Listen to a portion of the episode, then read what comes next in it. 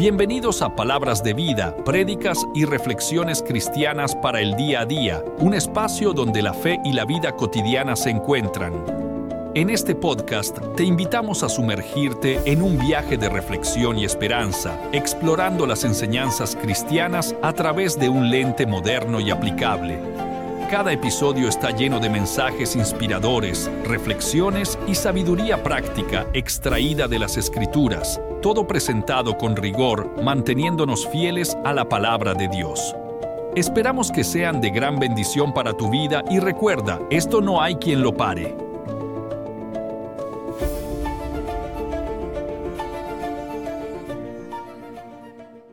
Usted me va a ayudar a predicar hoy. ¿Cuál es el título del mensaje? ¿Cuántos discípulos hay aquí? Ay, Dios mío. Apaga y vámonos, Efra, te vamos, ¿nos vamos o qué? Sigamos alabando mejor. bueno, seguro después de que acabe la predica usted va a decir, yo soy discípulo de Cristo. Amén. Juan 2, 1 y 2 dice, al día siguiente se celebró una boda en la aldea de Caná de Galilea.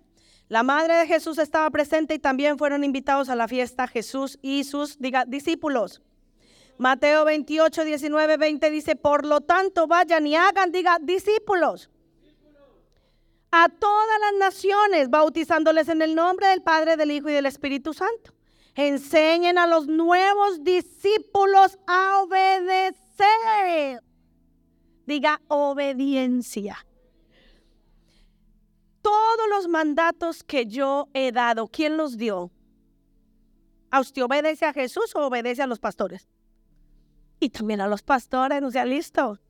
Luego me va a entender por qué. Pero primero a Jesús. Y tengan por seguro esto, que, que estoy con ustedes, diga, siempre. Hasta mañana. Hasta dentro de una semana. Hasta el fin de los tiempos. Y sin lugar a dudas los evangelios registran que una de las tareas más importantes de Jesús, la principal tarea de Jesús, fue darnos salvación, pero también vino a llevar a cabo y cumplir la misión del reino, que era hacer, y diga conmigo, discípulos. Al siguiente día el Señor invitó a Felipe, a, no, primero en su primera misión, antes de él hacer el milagro en Cana, en la boda de, de que le invitaron, él dice la palabra que el Señor invitó. Mire pues, diga conmigo, me invitó en su primer día de ministerio público, que fue después del bautismo en aguas, el Señor invitó a Juan, Andrés y a Pedro y les dijo, síganme en mi viaje. ¿Y qué hicieron ellos? ¿Qué hicieron? No, le dijeron, todavía no puedo porque tengo que alimentar mi familia. No, dijo, no, es que tengo que ir a trabajar, Walter, porque es que si no en mi casa no hay comida. No, pero es que dijeron, espere que es que mi mamá está enferma y yo me tengo que quedar allá. Imagínate, yo le mandé usted un mensajito, me quedé porque mi familia primero y ustedes busquen en la vida. ¿Estaría bien? ¿Estaría bien? hombre, dígalo con tranquilidad, no. Porque somos discípulos y el discípulo sigue a Cristo. Entonces dice que le siguieron, dejaron todo, todo, todo, todo, todo y siguieron a Jesús. Y al siguiente día invita a Felipe y a Natanael para esa misma labor y al tercer día hicieron esas benditas y hermosas bodas donde Jesús hizo su primer milagro. ¿Y quiénes creen que fueron invitados a esa boda? ¿Solo Jesús? Con sus discípulos. Mire qué tremendo. Con sus discípulos. Como es evidente, Jesús no comenzó su ministerio hasta que Él no estuvo preparando y estando en compañía de sus discípulos. Y Él realizó este milagro delante de muchos creyentes. Pero Jesús estaba buscando más que creyentes, Él estaba buscando. Oiga, de verdad, ayúdeme. Mire, a mí me está costando la vida predicar hoy. Ya de una vez se lo digo. Estoy haciendo un esfuerzo sobrenatural. Colabóreme. Dígale que está a su lado, despiértate tú que duermes.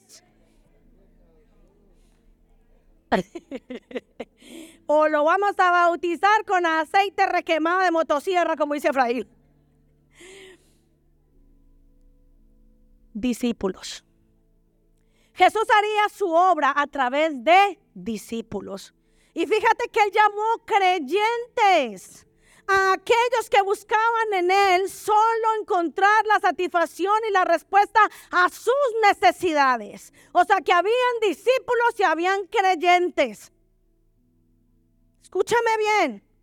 Los creyentes eran los que iban detrás de Jesús por lo que Jesús les estaba dando en ese momento. Jesús multiplicaba los panes y los peces para darles de comer. Jesús sanaba a los enfermos. Jesús liberaba a los demonios. Jesús hacía milagros tremendos, pero no todos le seguían por quien era Jesús, sino por los beneficios que recibían a través de Jesús.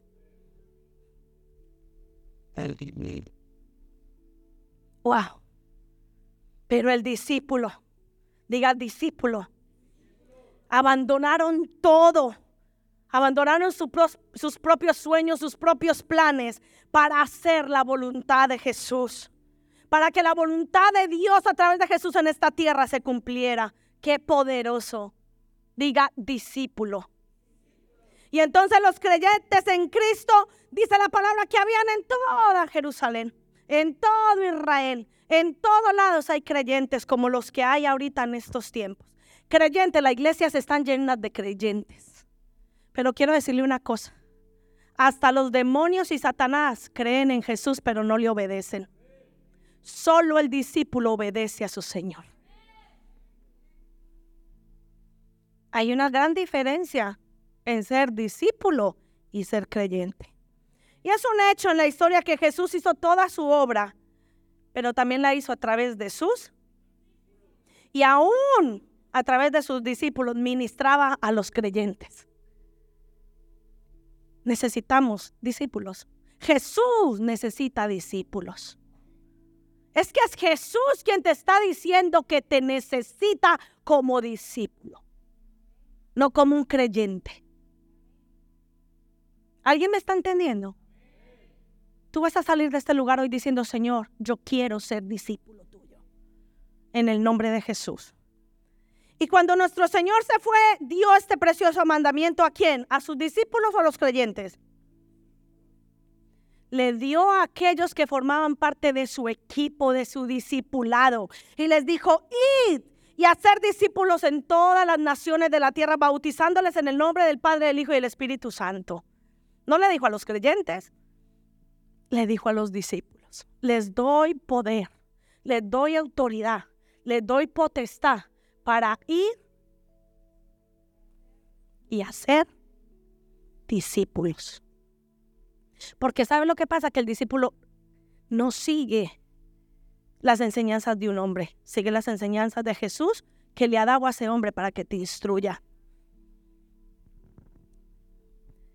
Pero si hay creyentes que ni ellos mismos son discípulos, ¿cómo van a poder discipular? Iglesia amada, los creyentes no pueden hacer discípulos porque ellos mismos no lo son. O sea, simple. ¿Cómo van a ser discípulos si ellos mismos no son discípulos?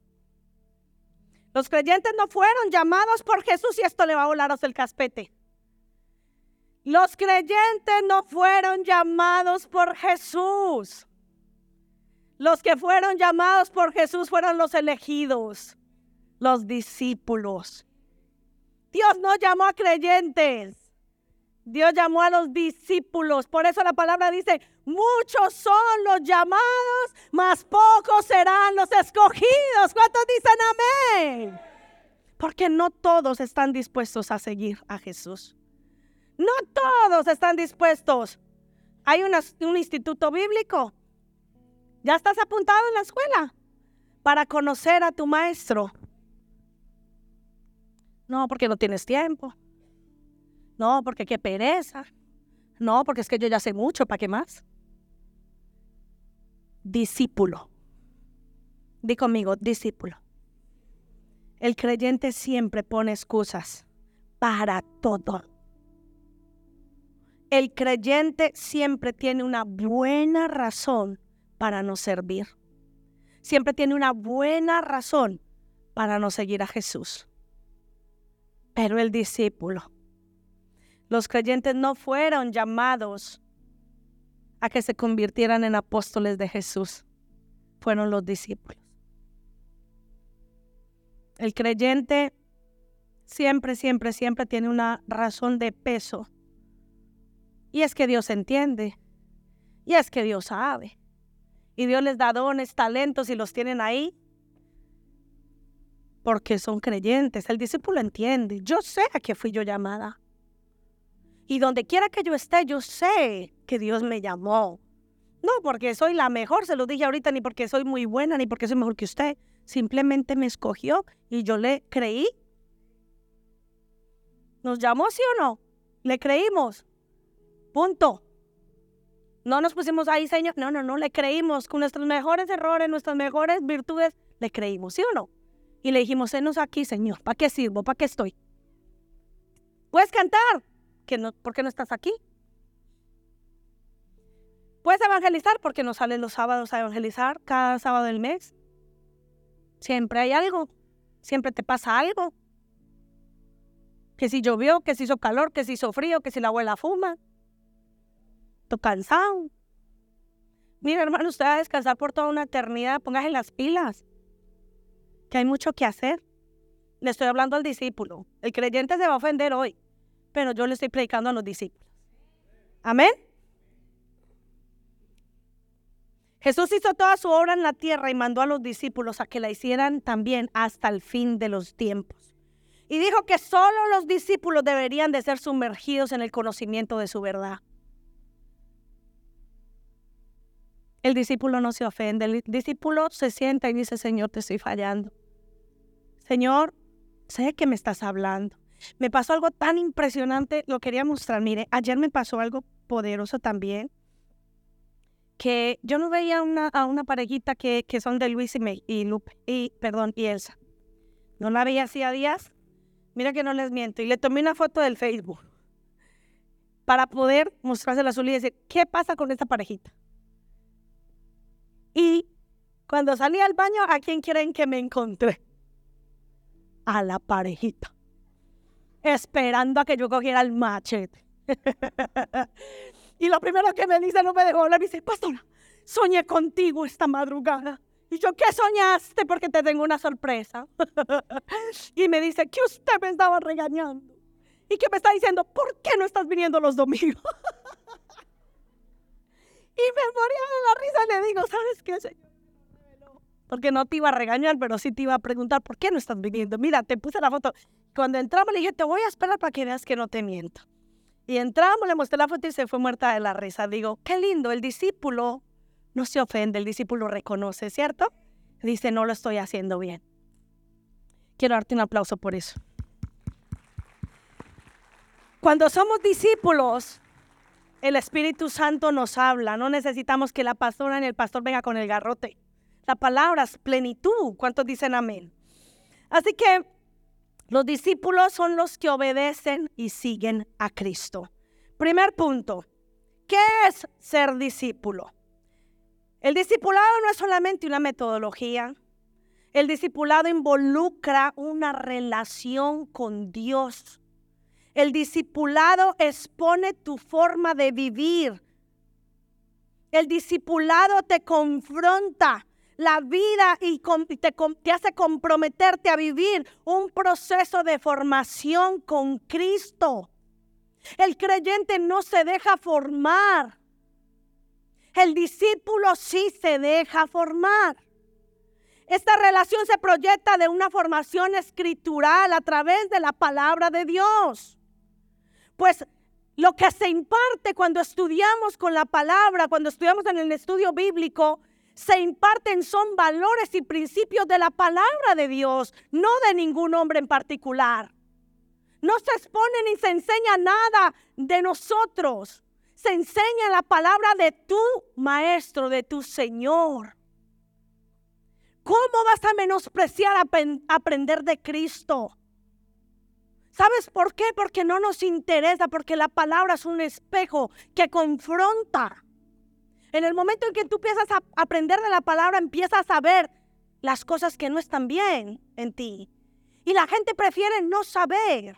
La gente prefiere, miren, no quiero saber, porque son confrontados con la palabra. Y todo lo que se enseña en la escuela, en la iglesia, tiene que ser basado en Cristo, no en las ideas ni los criterios de ningún ser humano. Y el resultado que se busca es una transformación integral del discípulo. Son lesiones bíblicas, claro que sí, de una manera progresiva del nuevo creyente. El discípulo va avanzando de una manera progresiva. El discípulo va dejando cosas o el Espíritu Santo le va quitando cosas a medida que va caminando con él. Es un aprendizaje, es un proceso de transformación integral. Dios no te va a cambiar solo unas cosas y las otras no. Recuerda que la palabra de Dios dice que la buena obra que Él empezó en ti y en mí, la va a terminar. Es un proceso de transformación, diga transformación.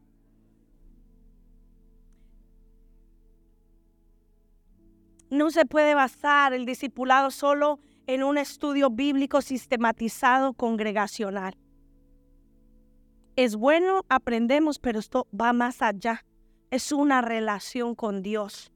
Es un compromiso de dedicación, es honra a la palabra, es honra a Cristo, es honra a su obra, es honra a su casa. Eso es un discípulo. Se lo voy a volver a repetir no solamente se limita a un estudio sistematizado congregacional o cursos de instituto, universidad teológica. Es una relación personal con Cristo que trae honra a Cristo, honra su palabra, honra su casa. ¿Cuántos dicen amén? Entonces podemos definir que el discípulo es un proceso educativo, escritural y espiritual. ¿Cuántos dicen amén? Que tiene como finalidad llevarnos a la plenitud de Cristo, a todo hijo de Dios. El propósito es ser transformados conforme a Cristo, para que la gente de ahí fuera, más que palabra, lea nuestras vidas más que, echar leña y, y juzgar, que vean quiénes somos. Que nos puedan identificar como verdaderos hijos de Dios. Que la gente se piensa que solamente, ay, el cristiano es súper bendecido y todo le va bien. Mira, hermanos, este camino es un camino de rosas. Claro que sí, pero tiene sus espinas que hieren, que duelen. Pero lo más precioso de esas espinas es que hay uno que está ahí constantemente curándome esas heridas. Hay uno que está ahí diciendo, no te preocupes, yo te voy a curar. Nuestro amado Jesús. Uno que está dispuesto a estar con nosotros hasta el último día de nuestras vidas. ¿Por qué no le vamos a seguir con amor? ¿Por qué no le vamos a seguir con gratitud? ¿Por qué? ¿Hay algún motivo? Colosenses 1, 28, 29 dice, por tanto hablamos a otros de Cristo, advirtiéndoles a todos y enseñándoles a todos con toda sabiduría que Dios nos ha dado. Queremos presentarnos a Dios perfectos en su relación con Cristo. Y es por eso que trabajo y lucho con tanto empeño, apoyado en el gran poder de Cristo que actúa dentro de mí. Y después de esta prédica me da en la madrugada primera de Reyes, el Señor está enfocado en que pidamos sabiduría, que pidamos temor. Temor a Dios no es miedo. Temor al Señor es honrarle con nuestras vidas. Ese es el verdadero temor. Huir del pecado. Hacer constantemente, como les dije hace ocho días, un update, una, ay, no me sale siempre esta palabra en español, una actualización constante de en qué estoy fallando y en qué tengo que reforzar. Amén.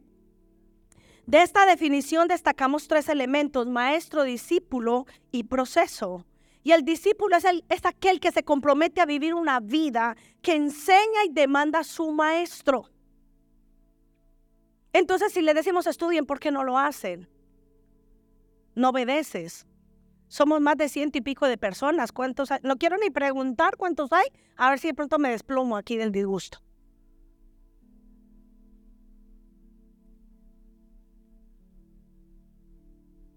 El discípulo se compromete a enseñar lo que su maestro le manda. y poco a poco también enseñar a otros lo que ha aprendido. Es una relación entre maestro y discípulo y esto implica un proceso.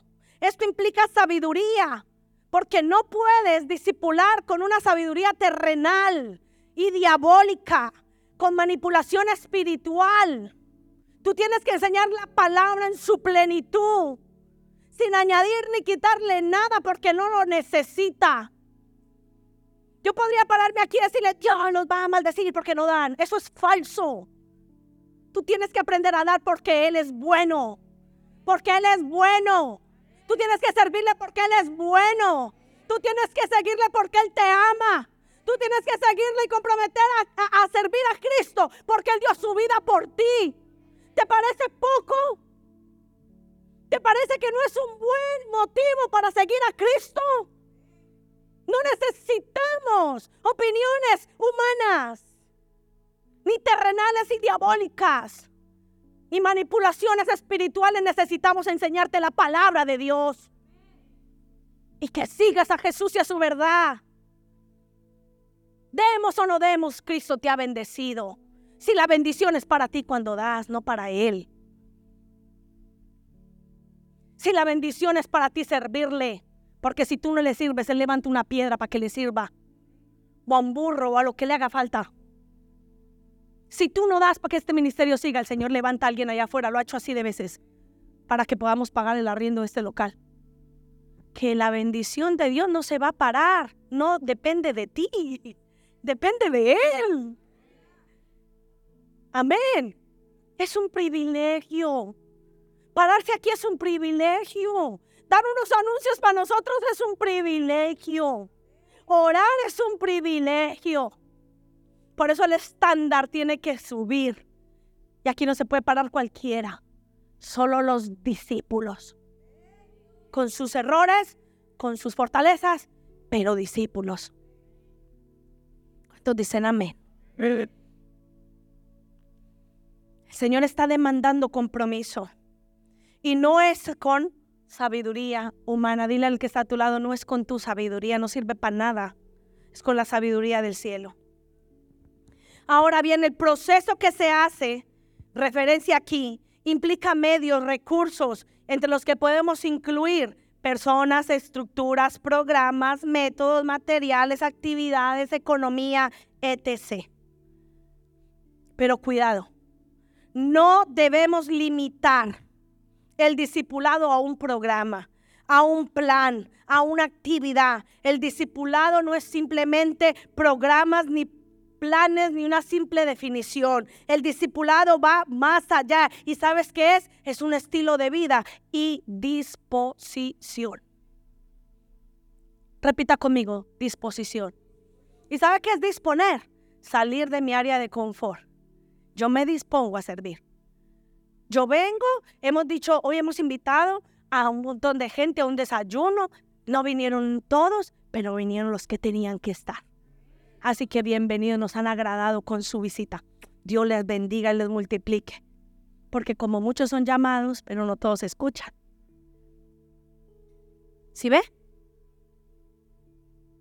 Así funciona esto. A usted no se le tiene que decir todos los domingos que tiene que venir. A usted no le tiene que decir el, jefe todos los días que tiene que ir a trabajar, ¿a que no? Ni le tiene que decir a qué horas entra usted. A que usted no le tiene que decir su jefe, entra a las 8, acuérdese, acuérdese, acuérdese. Ah, pero en la iglesia sí tenemos que estar. Empezamos a las once y media, empezamos a las once y media, empezamos a las once y media. Si usted es un discípulo, usted está aquí antes de las once y media. Porque usted valora el trabajo y el esfuerzo de la alabanza. ¿Eh? Porque ellos también dejan horitas de dormir para venir aquí a prepararse, para conectarlo usted con el cielo. No tomes en poco ese esfuerzo. No limites al Señor. Es un estilo de vida, es una disposición para aprender y seguir a su maestro. También es importante comprender y reconocer que el discípulo tiene origen en Dios mismo. ¿Cuánto dicen amén? Ya que Él es el único que puede producir en nosotros cambios trascendentales. ¿Cuántos dicen amén? Es el Espíritu Santo el que transforma. Él transforma a los elegidos. Diga conmigo, elegidos. Así que el verdadero seguidor de Cristo es aquel que le sigue con su vida a pesar de cualquier circunstancia. Es aquel que está decidido a asumir la responsabilidad de cargar una cruz el resto de su vida. Y lo más hermoso es que no es cualquier cruz, perdón, como lo decía en la alabanza hoy. Es su yugo que es ligero. Su yugo es ligero. Le voy a decir una cosa. Tal vez yo podía estar hoy aquí tirada, destrozada, muriéndome. Yo no le digo que no he estado llorando, triste. Pero a mí me llena de satisfacción poder llamar a mi mamá y verla con la entereza que la veo y que me diga, hija, tranquila, te puedes quedar tranquila porque usted ha sido muy buena hija. Mis hijos han sido súper buenos hijos. No tienen de qué sentirse mal.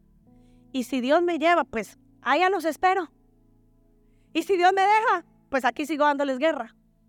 Le digo, mamita, ¿qué necesitas? Se lleva unas chanclitas, una... ¿Y para qué? A lo mejor se la va a tener que volver a llevar. ¿Tú sabes lo que es tener esa conversación con tu mamá? Que ella sabe que si se va, ha ganado. Ella me dijo, mira, para mí ahora mismo morirme es ganancia. Y sabes lo más precioso de eso, que en un momento de intimidad con el Señor, se los dije ahorita, Él me dijo, si, si tú crees que la mejor viaje es para tu mamá, no va a ser estar aquí conmigo. Y luego la veo allá hablándome así, te quedas impresionado. Y lo más impresionante es que puedas tú decir, yo he sido parte de eso. ¿Me entiendes? De poder hablar con libertad y decirle, mamita, ¿qué te gustaría si de pronto? Tú vas a vivir muchos años, pero por si de pronto. ¡Qué hermoso! En el mundo eso no se puede, eso no se ve. Una persona en el mundo se está muriendo y todo es un caos en la casa, la familia se enloquece todo el mundo. En Cristo hay dolor, hay tristeza, pero hay una esperanza que nos volveremos a ver. Nos volveremos a ver. No hemos perdido, lo vamos a volver a ver. Y me dice, y le digo, ¿qué te gustaría si te vas? ¿Qué hiciera? Me dice, ay, le va a decir porque se van a morir de. Dice, ay, a mí me cremas. Es que, ay, pero qué miedo me quemándose. Yo, mamá, ya no vas a estar, estás en el cielo. Así me decía, dice, dice, pero bueno, cógete un poquito de mí y llévame al Mediterráneo donde me hiciste tan feliz. Yo tuve la posibilidad de poder tenerla aquí, llevarla al Mediterráneo. Ella me dijo, me hiciste la mujer más feliz del mundo, hija. Llévame a Marbella, me dice, y dale de comer a los tiburones de mí te quedas muerta. ¿Qué haces sobre eso? Solo reírte con mi hermana. Nos reíamos y le decía, bueno, entonces, ¿qué escucha? Pilas con las herencias. Y ella dice, no, que mis vestidos se los voy a dar a no sé quién. Y Pitufa, cuidadito, no se reparte nada hasta que la negra y yo lleguemos. Oye, eso solo lo puede hacer Señor. Se para mi esposo y le dice, hierba mala nunca muere, suegra y le dice, que sepas que si me voy te voy a venir a asustar. No se va a librar de mi madre ni aunque quiera. Ay, qué precioso es mi Señor. ¿Cuánto le dan un grito de júbilo al rey? Es un privilegio ser un hijo de Dios. Es un privilegio seguir a Cristo. Ser un instrumento de la misión de Dios en esta tierra tener la responsabilidad personal de convertirme en una seguidora de Jesús y hacer discípulos para su reino. ¡Qué privilegio! ¡Qué feliz, qué gozosa me siento de que hubieses puesto tu mirada sobre mí, Señor! Segunda de Timoteo 3:14 dice el 17, pero tú debes de permanecer fiel a las cosas que te he enseñado sabes que son verdad porque sabes que puedes confiar en quienes te lo enseñaron. Desde la niñez te he enseñado las sagradas escrituras, las cuales te han dado la sabiduría para recibir la salvación que viene por confiar en Cristo Jesús. Toda la escritura es inspirada por Dios y es útil para enseñarnos lo que es verdad y para hacernos ver lo que está mal en nuestra vida. No corrige cuando estamos nos corrige, perdón, cuando estamos equivocados y nos enseña a hacer lo correcto. Dios la usa para preparar y capacitar a su pueblo. ¿Cuánto pueblo de Dios hay aquí? Para que hagan toda buena obra. Segundo punto, no hay discipulados sin discípulos. El discípulo es un imitador de su maestro. Es alguien que fija su mirada en su maestro para aprender la doctrina y dar a su vida un estilo de vida conforme a la de Jesús. Es un aprendiz continuo. Como decía el apóstol Pablo, no considero que lo sepa ya todo. No, lo consideramos, Dios sigue haciendo su obra. Es alguien que ha sido llamado, diga conmigo, he sido llamado por Dios para ser su seguidor. El discípulo también es aquel que aprende en un seguimiento continuo, no para de aprender, no para de estudiar, no para de servir. ¿Sabe cuál es la única carrera que no expira? ¿Saben qué es expirar? Em, no vence, no caduca. La carrera de Cristo. En esa tú puedes servirle hasta los 200 años si quieres. Esa no expira. Hasta el último día de nuestras vidas hemos decidido servir a Jehová. ¿Cuántos dicen amén? Y el discípulo es también aquel que dice la palabra. Y la palabra dice que Él nos va a hacer pescadores. Dios te ha llamado a ser un pescador de hombres, no de resfriados.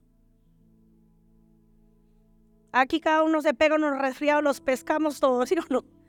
Pero quiere pescadores de hombres. Salga a la calle y pesque. Que la red tiene que ensancharse para que pueda haber multiplicación. Dios no puede traer las multitudes aquí si no hay discípulos, hermanos. Porque acuérdese que el creyente no puede hacer discípulos porque él mismo no es discípulo. Y esto no es un resultado de la casualidad. Tú no eres elegido y escogido porque uh, la casualidad. Uy, el Señor dijo, ve, por aquí pasaba Benjamín, vení a ver, a ver si me sirves. No, no, dice que desde antes de la fundación del mundo, desde antes que tus padres siquiera hubieran pensado en ti, Dios ya te había separado y escogido para Él. Yo no sé si alguien entiende esto desde antes de la creación, cuando el Espíritu se movía en la faz de la tierra, Dios ya te tenía en su corazón para que le sirvieras. Yo igual que tú tengo también deseos a los que tengo que morir constantemente, solo por servirlo. No es una casualidad implica una relación con Él personal, continua, con su Maestro. Es ese mandato integral que dice Mateo 28, 18 al 20, que dio el mismo Cristo resucitado a sus primeros discípulos. Y ellos obedecieron fielmente. Y por eso eso quedó registrado en los Hechos 14, 21. Y quiero que me acompañen rápidamente para que usted lo vea. Mateo 28, 18, 20 dice, Jesús se acercó y dijo a sus discípulos, se me ha dado toda autoridad en el cielo y en la tierra, por tanto vayan y hagan. ¿Cuántos discípulos tienes? Vayan y hagan discípulos. En todas las naciones bautizándoles qué? En el nombre del Padre, el Hijo y el Espíritu Santo. O sea que si yo no hago discípulos, no estoy obedeciendo al Señor. Es un mandato. No te ha dicho si quieres, si te apetece, si te gusta. Te dice, prepárate. Él no te dice que te tires hacia el charco como que nada, no, prepárate. Sé tu discípulo y haz discípulos. No hay excusa. Enseñen a los nuevos discípulos a obedecer, diga conmigo obedecer los mandatos que les he dado y tengan por seguro esto, que estoy con ustedes siempre hasta el fin de los tiempos. Usted no está solo. Usted no está solo. Dios va a poner palabras en su boca para que les enseñes a tus discípulos. Y Hechos 14, 21, 22 dice, después de predicar la buena noticia en Derbe y de hacer muchos, diga muchos, discípulos, Pablo y Bernabé regresaron a Listra, Iconio y Antioquía de Pisidia, donde fortalecieron, dígame a quién, esto me encanta, tirín, tin, tin, me pegó el baile. a los creyentes. Si ve que hay discípulos y hay creyentes, levanta discípulos, ¿para qué? Para que fortalezcan al nuevo nacido para que fortalezcan al nuevo creyente, animándoles a continuar en la fe y recordándoles que deben sufrir muchas privaciones. Un poquito. Tienen que renunciar a poquitas cosas. A muchas. Me encanta esto porque, ¿saben lo que pasa? Que sigue habiendo gente religiosa que, ¿y qué habrá hecho? ¿Por qué le salió el hijo enfermo? Lo hablaba con Belén y Antonio esta semana. ¿Por qué? Seguro están en pecado. No, no, no, no. Porque la gloria de Jehová se va a manifestar en esa situación. No es el pecado ni de sus hijos ni de sus padres, simplemente porque, porque entonces, ¿qué clase de Dios tenemos? Uno que solo está esperando a que usted la fastidie para caerle con toda. No, mijito, yo esa maldición para mí no. Yo no creo en esas cosas. Yo creo que todo lo que a mí me pasa me va a ayudar a para bien, eso sí. Bueno o malo, será para bien. Y es interesante que el término cristiano aparece únicamente tres veces en el Nuevo Testamento, pero la palabra discípulo 260 veces. ¿Por qué será? ¿Sabes por qué? Porque aquí nos muestra la verdadera naturaleza de nuestro Jesús. Porque el propósito de Jesús no es que se difunda el cristianismo al frente de otras religiones, que nos estemos peleando diciendo la religión mía, la correcta, la tuya, no, la católica, sí, la cristiana. No, no, no, no, no. Ese no fue el propósito de Cristo. El propósito de Jesús no fue difundir el cristianismo ni una religión en contra de las demás, sino de formar personas conforme a la imagen de Cristo. ¿Alguien me entendió? No es extender el cristianismo, es extender a Cristo resucitado. ¿Cuántos dicen amén? Y esto es por medio de la disciplina, la diligencia, la disposición, la obediencia, el crecimiento en la fe para poder trastornar y transformar este mundo. Responsabilidad, fidelidad, obediencia, diligencia, disposición. La definición de discípulo se deriva del vocablo griego y se lo voy a decir como, como lo sé decir yo. Matetes, T-H-E, matetes, que implica mucho más que un alumno, significa seguidor. Aquel que guarda la instrucción de su maestro, lo convierte como una regla de conducta. Es alguien fiel al mensaje sin alteraciones. Y viene de la raíz también de matano, también con TH. A, que significa aprender, pero también ponerlo en práctica. Hay mucho beso espiritual. ¿Sabe qué es un beso espiritual? Que adquiere y adquiere y adquiere conocimiento, pero no da nada. Créame que le va un infarto de tanto, de tanto que se está engordando espiritualmente. es un chiste, ríase. Una cosa muy interesante para observar, las palabras de un discípulo siempre son de animar a seguir a Jesús, no a que le sigan a sí mismo. ¿Cuántos dicen amén? El maestro enseña con su testimonio. El creyente es el que le gusta mandar todo. Haga esto, haga esto, y aquí, aquí, allá, pero ¿qué hace él? ¿Se cree que esto es una empresa?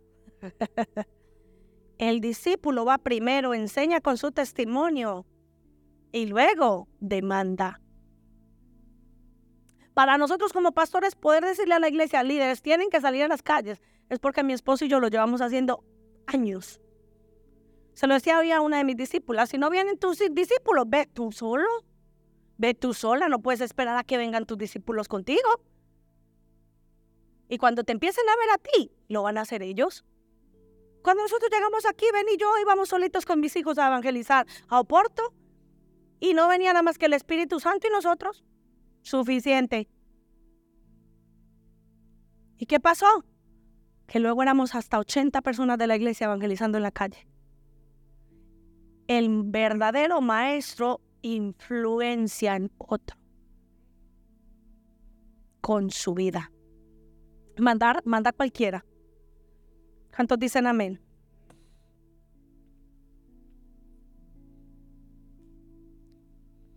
Cogió la tarde.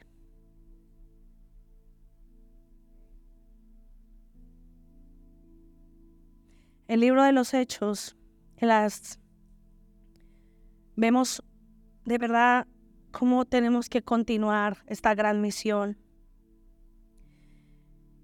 El apóstol Pablo, Santiago, Pedro, Juan, Judas usaron estas palabras para ayudarnos a entender lo que es ser un discípulo.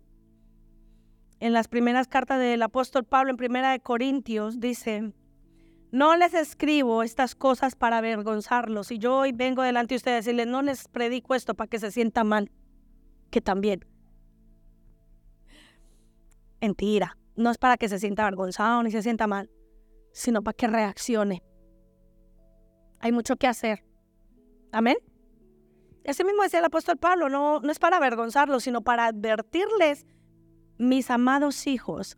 Pablo consideraba que la iglesia eran sus hijos, nosotros consideramos que ustedes son nuestros hijos. Y uno de los hijos a la gente que ama la corrige y le enseña, ¿sí o no? Si no, entonces no le amaría si me importara un pimiento lo que usted hace. Y a veces la gente malentiende eso cuando uno le dice, ¿estás estudiando? ¿Por qué no vienes? Estás diezmando. O sea, se los se toman como, es que me están obligando. No, no, te estoy cuidando. Te estoy exhortando, te estoy ayudando, te estoy corrigiendo. Estoy haciéndote ver para que no cometas los mismos errores que a lo mejor yo cometí. Eso es ser un buen padre. ¿O tú quieres que tus hijos pasen por lo que tú has pasado? ¿A que no? Obviamente que no. Entonces él dice, pues aunque tuvieran diez mil maestros que les enseñen acerca de Cristo, tienen un solo Padre espiritual. Pues me convertí en, en su Padre, en Cristo Jesús, cuando les prediqué de las buenas noticias, así que ruego que me imiten. Y hoy como el apóstol Pablo le digo a nuestra iglesia, les ruego que imiten de nosotros lo bueno y desechen de nosotros lo malo. Amén. Imiten lo bueno. Imiten lo bueno y desechen todo lo malo. Amén. Hay diferencia tremenda y enorme entre el discípulo y el creyente. Y quiero que usted lo repita conmigo. El discípulo es llamado, es escogido por Dios. El creyente es el que busca a Jesús para que supla sus necesidades. Por eso en esta iglesia han pasado más de dos mil personas porque somos una iglesia que predica y evangeliza a Cristo resucitado. Pero no hay dos mil personas aquí porque eran creyentes. Vinieron a coger y a suplir su necesidad y se fueron. ¿Cuántos? pastora, no tengo trabajo, ore por mí. Sí, mi hijita. A los ocho días. Hey, ¿has visto a Julana? No, consiguió un trabajo y no puede venir a la iglesia. Ah, creyentes. El discípulo dice, no, no, no, no. Yo sigo esperando un trabajo que no me impida estar en mi casa con mi Señor. Jesús los llamó, vengan. Hoy le dice hoy a la comunidad cristiana de Madrid, vengan, síganme. Y yo les enseñaré cómo pescar personas. Marcos 1.17, voy corriendo, los llamó de inmediato y ellos también lo siguieron dejando. Diga conmigo a su padre. Zebedeo en la barca con los hombres contratados, Marcos 1:20. Juan 15:8, cuando producen mucho fruto, diga mucho fruto, demuestran que son verdaderamente mis discípulos. Y dice encima, y esto le da mucha gloria a mi Padre. Wow, cuando tú te multiplicas y das fruto, tú alegras el corazón de papá. Porque tú le estás diciendo que tú no tomas en poco el sacrificio que él hizo en la cruz. Esto es impresionante. Dice, cuando demos mucho fruto, diga mucho fruto, entonces ahí seremos verdaderamente sus discípulos. Juan 8:31, Señor, dame tiempo, detén el tiempo, Señor. Preparación e intimidad personal. El discípulo necesita pasar por un proceso de formación. Necesitamos aprender la palabra. Hay algo que me cautivó y la voy a honrar hoy a mi hermana. Mi hermana me decía, Gordy, yo voy a ir a Colombia, yo quiero seguir yendo a la iglesia con mi esposo, con mis hijos. Pero antes de ir a enseñar, me quiero tomar el tiempo para aprender de la palabra. ¡Wow!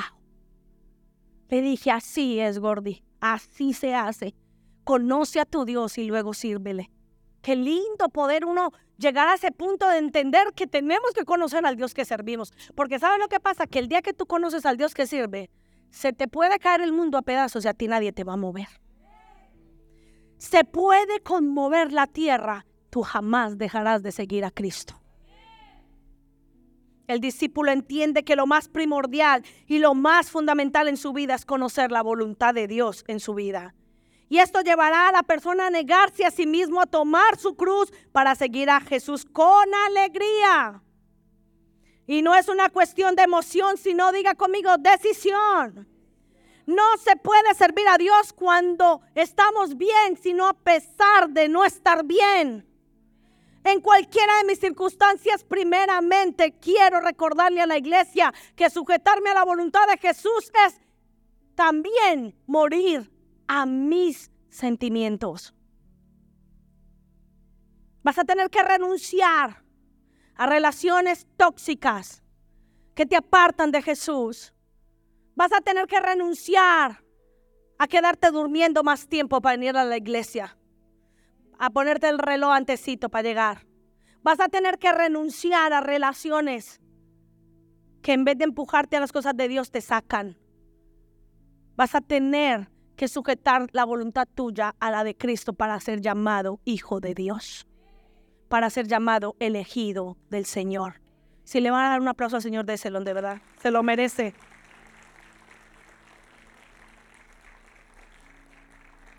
Y una noticia para los que nos vinieron poco tiempito, los nuevos. ¿Sabes que te puedes convertir en un discípulo en el mismo instante en que recibes a Cristo en tu corazón? ¿Sabes por qué? Porque en ese mismo día que tú naces de nuevo, tú le entregas la vida a Jesús, pero tú te vas a convertir en un discípulo completo en el caminar. Si tú decides solo reconocer a Jesús, pero luego sigues igual, no va a haber un cambio, no va a haber una transformación. Pero si tú dices, Señor, aunque no entienda muchas cosas, aunque hay muchas cosas que me tiran para afuera, yo no entiendo nada, pero aquí estoy para que tú me perfecciones. Eso es un discípulo desde el minuto uno. El discípulo en el minuto uno dice, hay una escuela, yo quiero apuntarme. Ay, pero sacamos tiempo para el gimnasio, sacamos tiempo para todo. Ay, pero no me digan de servir, ni de venir un domingo a la iglesia. No, no, no, yo trabajo de lunes a sábado. ¿Qué tal? ¿Qué perderá de tiempo? Y entonces cuando llegue el día del arrebatamiento, el día de que la manifestación de Jesús llegue, y te acerques a Jesús. Ay, no, yo no te conozco. ¿Quién eres? ¿Quién eres tú? Ay, pero si yo estaba sacando demonios en tu nombre. Uy, pero si yo decía que Jesús liberaba. Apártate de mí, hacedor de maldad. Porque cuando estuviste en la tierra, no te importó venir a mi casa. Cuando estuviste en la tierra, ignoraste la necesidad del prójimo. Cuando estuviste ahí abajo, te di salud, dinero y me negaste sostener mi reino. No te conozco, apártate de mí. ¿Quién eres tú? Pero llega el discípulo. Señor, te fallé una cincuenta mil veces. Señor, lo hice lo mejor que pude. Señor, tal vez no lo hice de la mejor manera o tal vez no alcancé ese, ese, ese estándar que me pedías. Pero sé que lo di con todo mi corazón, mi vida te la entregué. Estuve muchas veces destrozada, estuve muchas veces con ganas de huir, de dejarlo todo, pero me acordé que tú me habías llamado y te seguí sirviendo. Y entonces Él te dirá, entra, siervo fiel, que en lo poco me fuiste fiel y en lo mucho te pondré. Entra al reino de tu Padre discípulos creyentes. ¿Quién eres? ¿Quién eres? ¿O eres un discípulo ocasional? Cuando todo te va bien, ay sí. Pero cuando la plata se merma, las deudas me oprimen, ¿qué haces? ¿Sales corriendo a buscar que otro te, te solucione? ¿O esperas aquí diciendo, Señor, tú me prometiste que en el tiempo de la escasez no habría justo desamparado ni su descendencia que mendiga el pan? Tú me prometiste que en medio de la enfermedad tú tendrías la última palabra. Tú me prometiste que aunque ande en valles de sombra y de muerte, no tenga temor porque tú estás conmigo. Ese es el discípulo. Ese es el verdadero discípulo.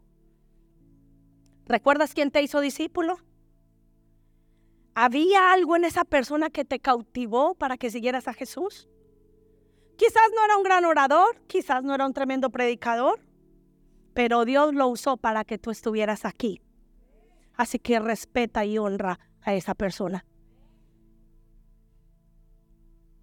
Esas personas te van a ayudar a crecer espiritualmente. Y tristemente, gran parte de los creyentes no han disfrutado de experimentar lo que es practicar ser discipulado. Algunos sencillamente han recibido pura información teológica, seminarios, etcétera, etcétera, pero pocos han entendido lo que es ser un discípulo. Es un gran honor seguir al Señor es un gran honor. No tienes simplemente información, esto implica hacer la voluntad del Señor. Y seguir preparándome y adquiriendo conocimiento para poder ser inspiración de otros. Pero hay gente que nadie quiere seguirla porque no inspira nada. ¿Qué vas a qué, qué, a inspirar a alguien que lleva tropecientos años en la iglesia y sigue lo, mismo. Perdóneme con todo su respeto. A mí me inspira a alguien, como dice mi esposo, y no es porque sea mi hermana, pero la gente que llega con esa, esa gasolina de avión que usted en vez de, de, empujarle les tiene que frenar. No sé nada, no tengo ni idea de nada, pero ¿para qué soy buena? Y arranca. Y mi, mi esposo le decía, gorda, Pitu, yo con dos como tú, con dos me gano Madrid.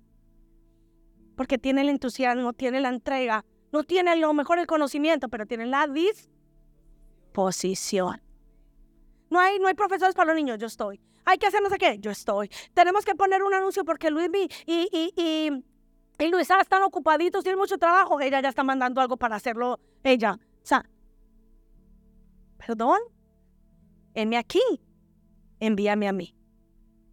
Dios solo necesita de nosotros disposición, iglesia. Con alguien que esté dispuesto, Madrid se nos queda pequeño. Esta iglesia se nos queda pequeña, nos tendremos que ir de aquí. Porque si usted después de lo que le estoy predicando hoy, usted lo aplica, nos quedamos pequeños en este lugar. Porque usted se va a multiplicar, porque usted va a tener compasión por el perdido, porque usted va a salir a evangelizar, porque usted va a dar fruto, porque usted le va a dar honra, honra de vida a su nombre. ¿Cuántos dicen amén?